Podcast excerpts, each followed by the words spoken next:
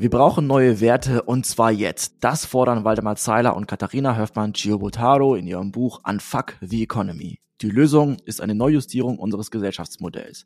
Wir müssen die Wirtschaft komplett neu aufbauen, ausgerichtet auf die Werte des Menschen und dessen wahren Bedürfnisse. Wie könnte so ein neues Wirtschaftssystem aussehen? Was ist während der Pandemie passiert? Und haben die beiden seit dem Erscheinen des Buches 2020 heute vielleicht eine andere Sicht auf manche Dinge? Darum geht es in der heutigen Folge. Liebe Katharina, lieber Waldemar, herzlich willkommen im virtuellen Podcast-Studio. Hi. Hallöchen. Schön, dass es geklappt hat, trotz der zahlreichen technischen Schwierigkeiten. Lisa äh, hat es trotzdem nicht geschafft. Irgendwie kommt sie nicht rein. Das heißt, sie ist heute leider nicht dabei. Trotzdem traue ich mich, die erste Frage zu stellen. Unser System ist fragil. Als die Pandemie ausbrach und wir noch das Wichtigste kaufen konnten, ihr erinnert euch, vor allem Klopapier, brauchte es massive finanzielle Unterstützung vom Staat. Wie kann das sein, lieber Waldemar? Ja, das ist eine gute Frage.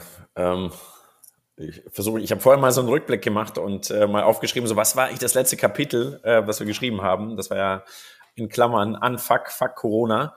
Ähm, und seitdem mal so geguckt, was da alles so passiert ist. Das ist crazy, aber dazu kommen wir sicherlich noch.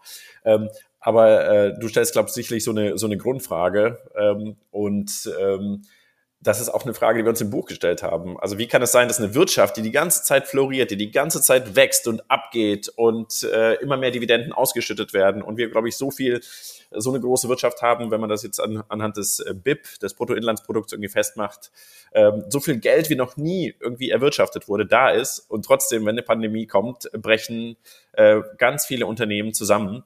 Ähm, und das ist natürlich eine, eine Systemfrage und hat natürlich viel damit zu tun, dass äh, es darauf aus ist, eben sehr viele Gewinne, ähm, die erwirtschaftet werden, dem Shareholder Value auszuzahlen und dadurch äh, oftmals auch dem Unternehmen nicht zur Verfügung stehen, eben für auch für schwierigere Zeiten und so weiter.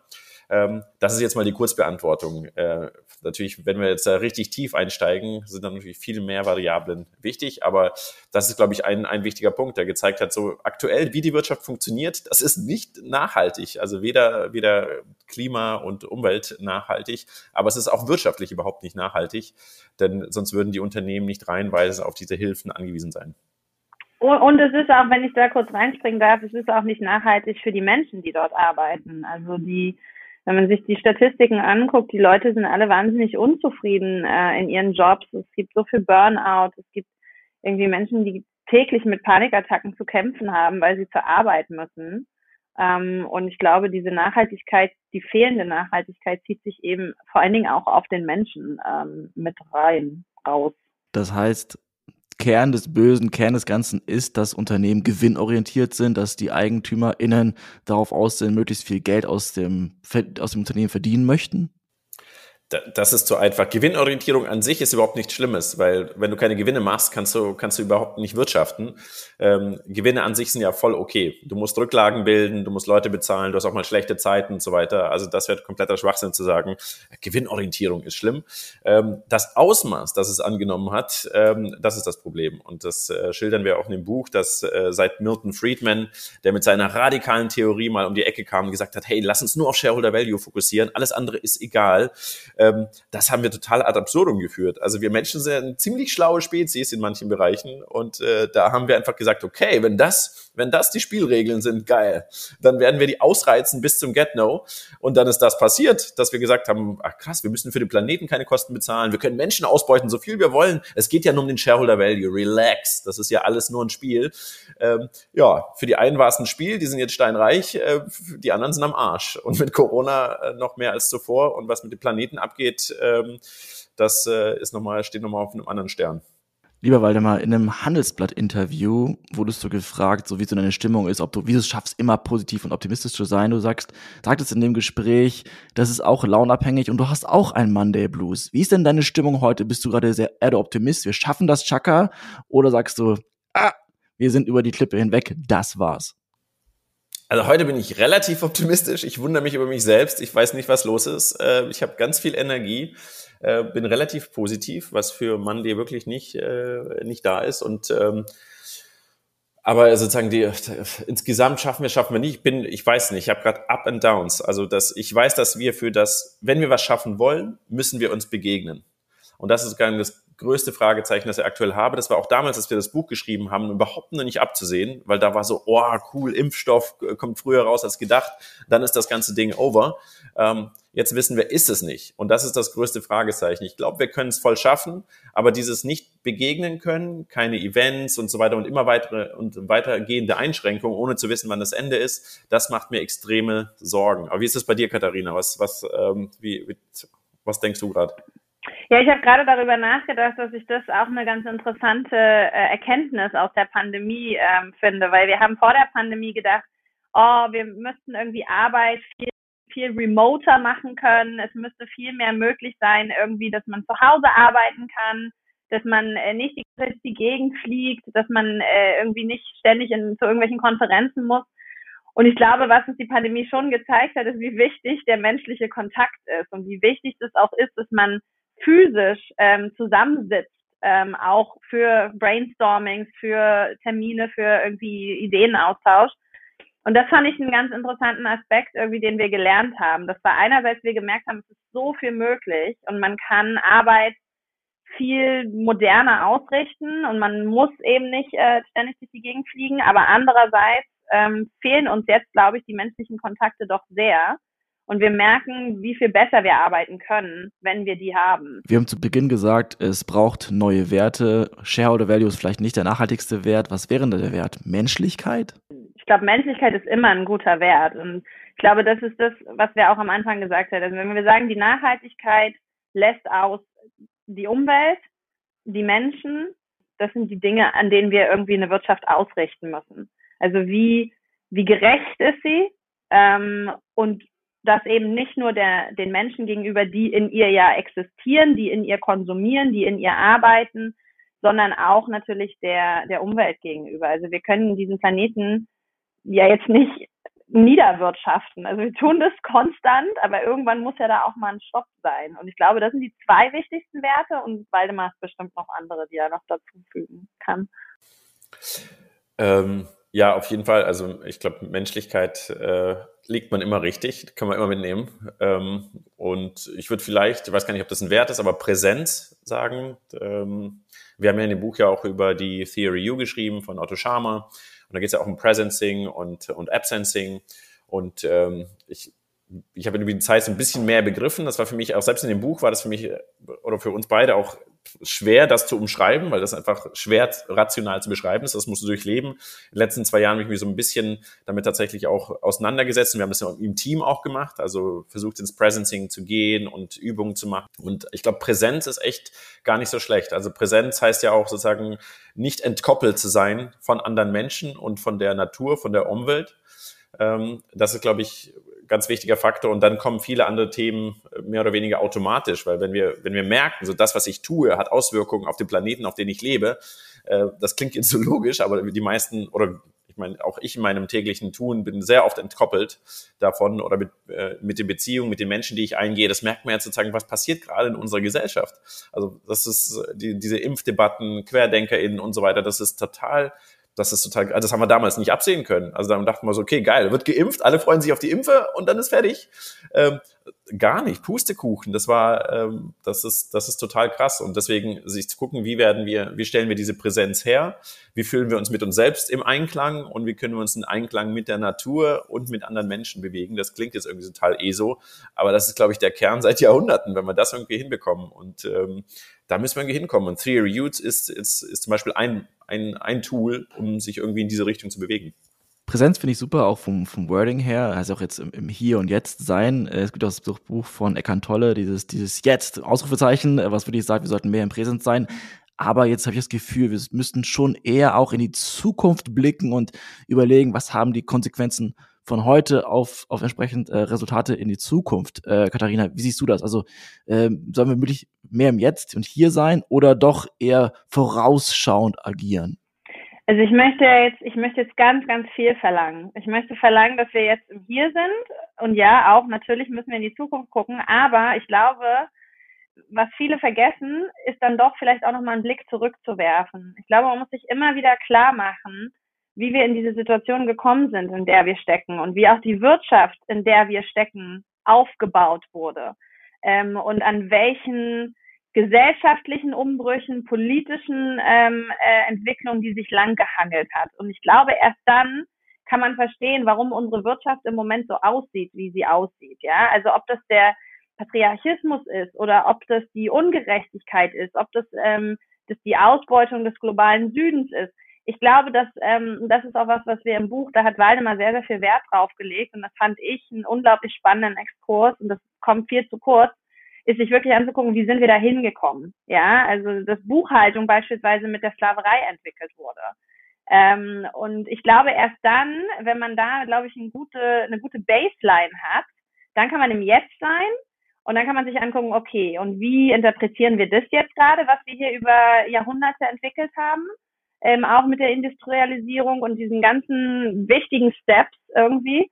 Und dann, glaube ich, kann man ganz gute Konsequenzen dafür ziehen, wie wir in der Zukunft agieren sollten und, und was irgendwie die, die wichtigsten, ähm, ja, also die, die Baustellen sind. Ähm, und, und erst dann kann man, glaube ich, verstehen, wie man da auch an docken kann und wie man diese Dinge verändern kann. Also nehme ich jetzt mal das Beispiel der, der Geschlechtergleichheit.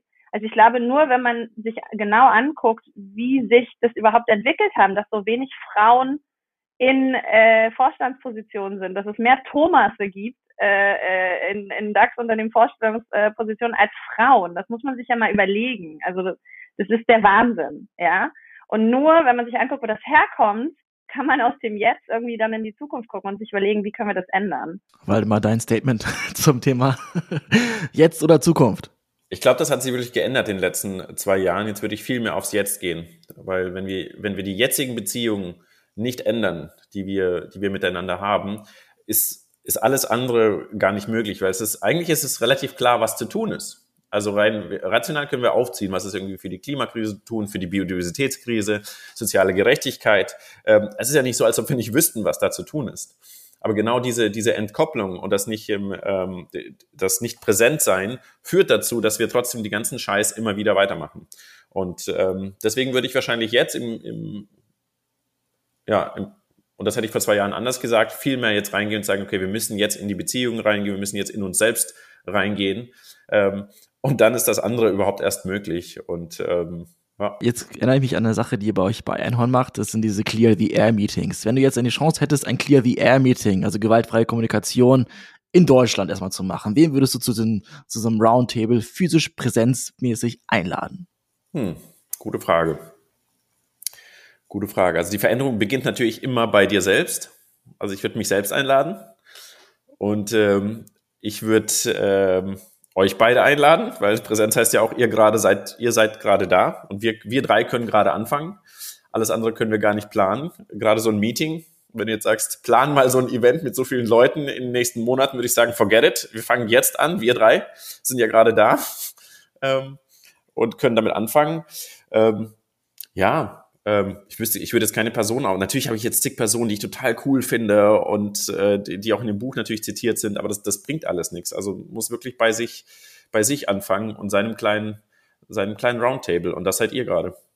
Fantastisch. Dann würde ich die Frage gerne mal reframen. Ähm, gestern Abend in der Vorbereitung aufs Gespräch habe ich mit meiner Partnerin zu dem Thema unterhalten und ich habe ihr die Frage gestellt, wer glaubst du ist schuld, dass unsere Economy so gefuckt ist, so ungefähr? Unternehmen, Politik, MitarbeiterInnen. Das ist ein Diskussionspunkt. Also selbst diese Frage führt dazu, dass man sich vielleicht nicht streitet, hoffentlich, aber äh, diskutiert. Katharina, wer meinst du, kann man irgendjemandem diese Schuld zuschieben, wer es schuld ist, dass die Economy so abgefuckt ist?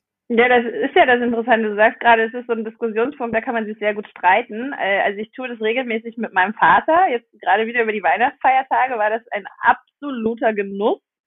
Äh, mein Vater ist äh, in der DDR sozialisiert, also es war dort an der Uni Dozent für Wirtschaft, hat also durchaus Know-how, was das angeht.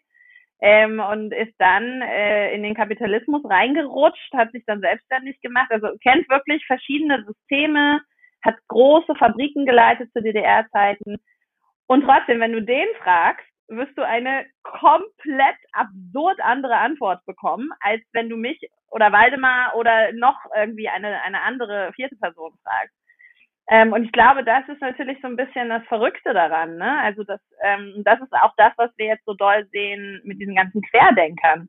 wir leben mittlerweile irgendwie in Paralleluniversen. Also die, die, ähm, die Gräben zwischen den Menschen und was sie glauben, äh, haben sich so weit aufgetan. Und wenn du den in Anführungsstrichen alten weißen Mann fragst, was krankt an der Wirtschaft, sagt er, ist doch alles okay. Funktioniert doch alles. Ich kriege hier meine Ausschüttung, ich kriege, was ich kaufen will, ist doch alles da. So. Und wenn du äh, äh, Frauen fragst oder wenn du auch äh, äh, ähm, Leute eben im globalen Süden fragst, die werden dir eine sehr andere Antwort geben. Ne? Und ich glaube natürlich die, die rationalste Antwort ist, das ist ein, das ist ein Zusammenspiel. Also die Politik, ähm, die, die Wirtschaft, die großen Unternehmen, ähm, aber auch die äh, ganzen Hochschulen, die die äh, Wirtschaftler von morgen ausbilden. Und wenn wir noch weiter das runterbrechen wollen, geht es schon in den Schulen los. Also ne, das ist, wir als Gesellschaft haben, haben dieses Monster geschaffen, ähm, als westliche Gesellschaft vor allen Dingen. Und ja, wir müssen damit jetzt irgendwie umgehen können. Dann stelle ich mir die Frage, für wen ist ein euer Buch gedacht eigentlich? Weil ihr sprecht ja wirklich alle möglichen äh, äh, Zielgruppen an. Gibt es eine Wunschzielgruppe, wo ihr denkt, sie soll das Buch lesen, sodass die Handlungsempfehlungen am Ende des Buches auch wirklich wirken können? Oder ist es wirklich so breit, dass eigentlich jede Person in Deutschland das Buch mal in die Hand nehmen sollte? Also tatsächlich war es ja, um sagen, einer der Gründe, warum ich gesagt habe, okay, Buch. Ich meine, äh, Katharina ist schon eine erfahrene Autorin, für die ist Buch das, das Format. Ähm, das war lange Zeit überhaupt nicht mein Format, weil es war eher Vorträge und eher sagen, irgendwas rausbringen und so. Und deswegen, Buch war wirklich ein Versuch, mal neue Zielgruppen auch zu erreichen. Weil das habe ich eben von anderen gehört, die äh, zum Beispiel auch in der Umweltbewegung tätig sind, gesagt haben, erst als wir das Buch geschrieben haben, wir tatsächlich auch ältere Menschen erreicht, ähm, weil die bestimmte Medien halt einfach nicht nutzen. Und deswegen war es so ein Versuch auch, also ich wusste nicht, wer das, wer das irgendwie, die ist klar, deine Bubble irgendwie und die Einhorn-Community vielleicht und so, aber man wollte ja schon die Bubble sprengen und ähm, also mein Wunsch war schon natürlich, dass äh, vor allem Menschen, die in der, die in der Wirtschaft sind, die vielleicht irgendwie eine Marketingposition besitz, äh, besetzen oder im Investmentbanking sind, ähm, dass die sagen, ähm, okay, interesting, ähm, kann ich mal drüber nachdenken und stelle das mal in Frage.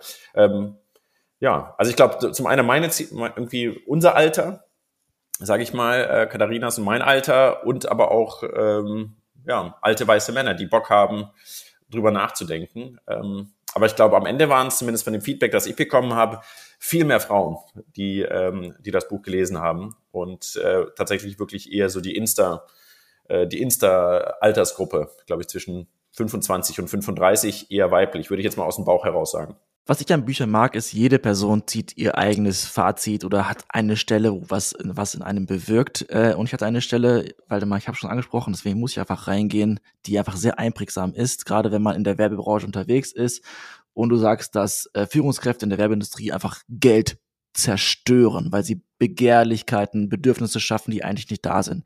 Kannst du mal erklären, wie Werbeleute die Welt kaputt machen?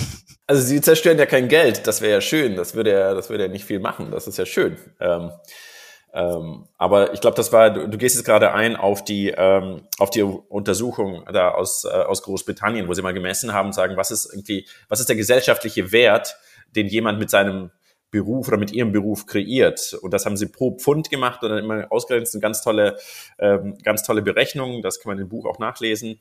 Ähm, und dann haben sie gesagt, irgendwie, dass eine Krankenschwester pro verdientem Pfund irgendwie, glaube ich, 12 oder 14 Pfund Mehrwert schafft für die Gesellschaft ähm, und ein Investmentbanker oder ein Marketingmanagerin, ähm, glaube ich, zwölf Pfund irgendwie tatsächlich Schaden anrichtet in der Gesellschaft. Eben dadurch, dass die Begehrlichkeiten weg, dadurch, dass irgendwie im weitesten Sinne dann irgendwelche zum Beispiel Krankheiten entstehen oder eben Frust und Stress entsteht. Ähm, und das war schon krass, das zu sehen, dass es irgendwie einfach so viele auch Bullshit-Jobs, das wäre eine andere Erhebung, die dann kam, dass eben sehr viele Menschen in diesen Positionen das auch spüren und immer mehr sagen so, hey, was ich da tue, ich verdiene zwar ganz gut Geld, aber irgendwie ist das nicht, macht das keinen Sinn. Das ist diese, diese Entkopplung, die man jahrelang mitgemacht hat, fängt hoffentlich jetzt an immer mehr zu wirken, dass man sagt, okay, fuck, irgendwas stimmt nicht. Irgendwie tue ich gerade nicht das, was ich tun sollte. Und im Zweifel schade ich gerade jemand. Ähm, Und ich glaube, das kommt immer mehr durch, aber vielleicht nur in meiner Bubble. Klar, klar ich kriege das die ganze Zeit zurückgespielt. Ähm, weiß nicht, Katharina, wie ist in deiner Bubble? Ähm, du hast ja noch ein bisschen äh, auch eine andere Bubble, wohnst auch in einem anderen Land, hast auch ein bisschen anderen Freundeskreis. Äh, du hast auch, glaube ich, auch Freunde, die zu anderem in der Politik sind. Auch jemand, glaube ich, aus dem Unionsflügel, habe ich mal gehört. Äh, einige, einige. ich umgebe mich gerne mit Konservativen. Ich umgebe mich sowieso gerne mit einem möglichst vielfältigen Spektrum, damit ich immer was äh, zu diskutieren habe. Ich bin nämlich sehr diskussionsfreudig.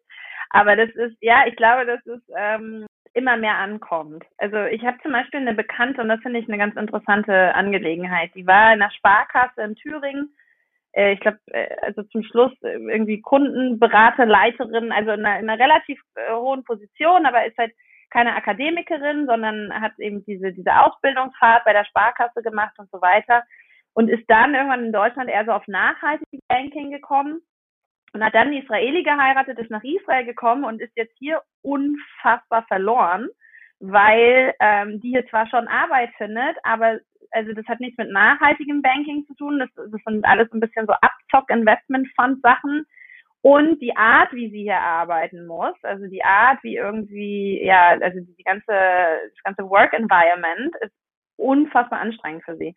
Und sie redet da sehr viel drüber und ich finde das ganz interessant, weil sie ist eben nicht dieser klassische Kandidat aus unserer Bubble, ja, also dieses äh, Hipster im, im Akademiker, meist sind ja schon die Eltern Akademiker gewesen und so weiter und so fort. Und, ähm, und das finde ich aber interessant, weil das zeigt mir dann eben doch, dass das, dass das wirklich runtersickert. Also ich glaube, dass, und das ist auch noch was, das haben wir ein bisschen auch noch, glaube ich, der Pandemie noch zusätzlich zu verdanken. Ich glaube, die Leute kapieren immer mehr, dass es, dass man ein Leben hat und dass es irgendwie keinen Sinn macht, das mit einer Arbeit zu verschwenden, die einen unglücklich macht. Und in einer Wirtschaft, die einen lediglich eigentlich kontinuierlich dazu auffordert, du bist nicht schön genug, du bist nicht attraktiv genug, also vor allen Dingen für Frauen, aber ich glaube durchaus Männer ja auch. Und deswegen musst du jetzt noch viel, viel mehr kaufen, damit du glücklich wirst. Und als wir plötzlich in einer Zeit waren, in der alle Geschäfte zu hatten, ähm, haben wir gemerkt, oh hoppala, äh, vielleicht macht mich ja so ein neuer Pullover ähm, gar nicht glücklich, weil vielleicht jetzt finde ich mal andere Sachen, die mich irgendwie zufrieden machen. Leider waren die Buchgeschäfte auch geschlossen, was natürlich für, den Buchhandel echt dramatisch war. Aber ich glaube, dass das ist eine der wenigen positiven Sachen von Corona, dass wir irgendwie verstanden haben, a, die Wirtschaft ist komisch, weil wenn die so schnell zusammenbrechen kann, dann stimmt hier was nicht. Und b, brauchen wir den ganzen Scheiß überhaupt. Und jetzt möchte ich zwei Dinge kombinieren. Erstens, die Marketingleute, die draußen, die es wirklich gut schaffen, Begehrlichkeiten zu wecken, warum nutzen nicht einen Teil ihrer Energie, wie auch bei euch vorgeschlagen, einfach zehn Prozent der Arbeitszeit zu investieren in nachhaltige Themen, Teil ihrer Marketing-Skills, um das Thema Nachhaltigkeit irgendwie cool zu machen oder noch cooler zu machen, noch sexier zu machen, an den Mann, an die Frau zu bringen. Ähm, kann man nicht dabei reingehen? Also es gibt ja zum Beispiel äh, äh, Vereine, Vereinigungen wie Creatives for Future, Scientists for Future, die genau diese Skills brauchen. Kennt ihr dort äh, äh, Teams, Veranstaltungen, Events, wo man da reingehen kann, wenn man sagen kann, okay, ich kann mein, mein Bedürfnis für Purpose in meinem Unternehmen nicht äh, bei uns im Unternehmen einbringen, aber ich habe noch irgendwie Ressourcen, Zeit, Energie. Wo könnte man diese Energie reinvestieren? Gibt es da Vorschläge?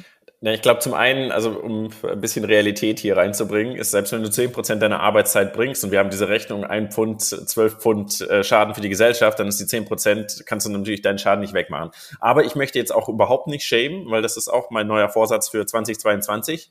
No shaming, no versuchen nicht zur Spaltung irgendwie beizutragen, eher zur Versöhnung. Ähm, man muss ja ehrlicherweise dazu sagen, dass nicht alle Marketingleute sozusagen was dafür können, weil nach wie vor sehe ich da sozusagen den größeren Hebel im, bei den Eigentümern EigentümerInnen. Und ähm, du bist halt angestellt, das, klar kannst du deinen Job kündigen und so weiter, dann macht es im Zweifel jemand anders. Ähm, aber wer stellt dich ein und wer, wer diktiert dir deine Marketingziele und so weiter? Und das sind natürlich immer noch die Shareholder und sind die Eigentümerinnen und so weiter. Deswegen sehe ich da weiterhin den Hebel. Also kein Shaming an Marketing, Leute. Es ist alles fein. Trotzdem dürft ihr natürlich drüber nachdenken und umdenken.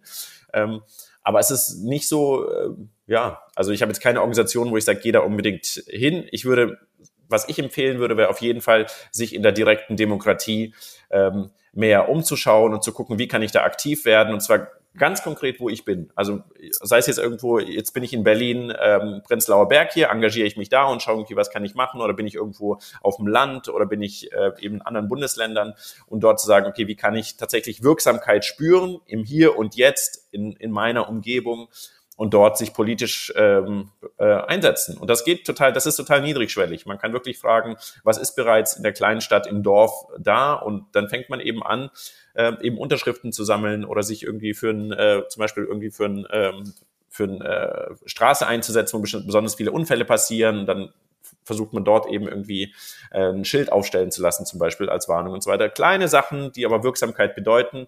Und wir brauchen, wir brauchen gestärkte Demokratie und und das sagen wir auch im Buch, wir brauchen viel mehr direkte Demokratie, um uns vor den Lobbyinteressen der Wirtschaft ein bisschen rauszulösen, die einfach äh, ja, zu viel sind im Moment. Du hast gerade gesagt, du hast ähm, No Shaming für dieses neue Jahr als Vorsatz genommen.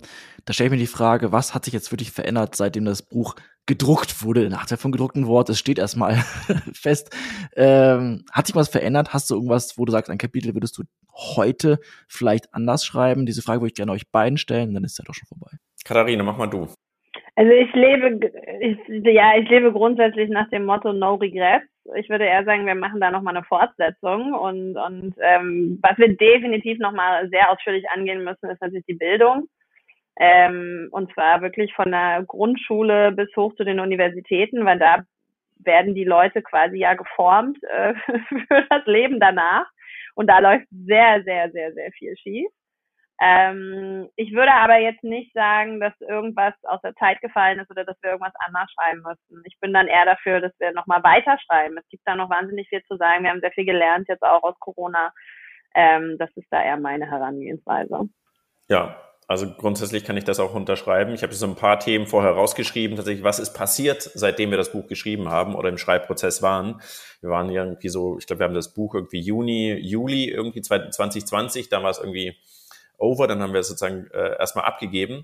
Und das ist total krass. Also auf der einen Seite ist es erschreckend, wie viel von dem bestätigt wurde was wir, ähm, was wir sozusagen angesprochen haben, was sich verschlimmern wird, ähm, zum Beispiel eben äh, Klimakrise, Biodiversitätskrise, aber auch soziale Gerechtigkeit wird, wird zu sozialen Unruhen und Bürgerkriegen führen.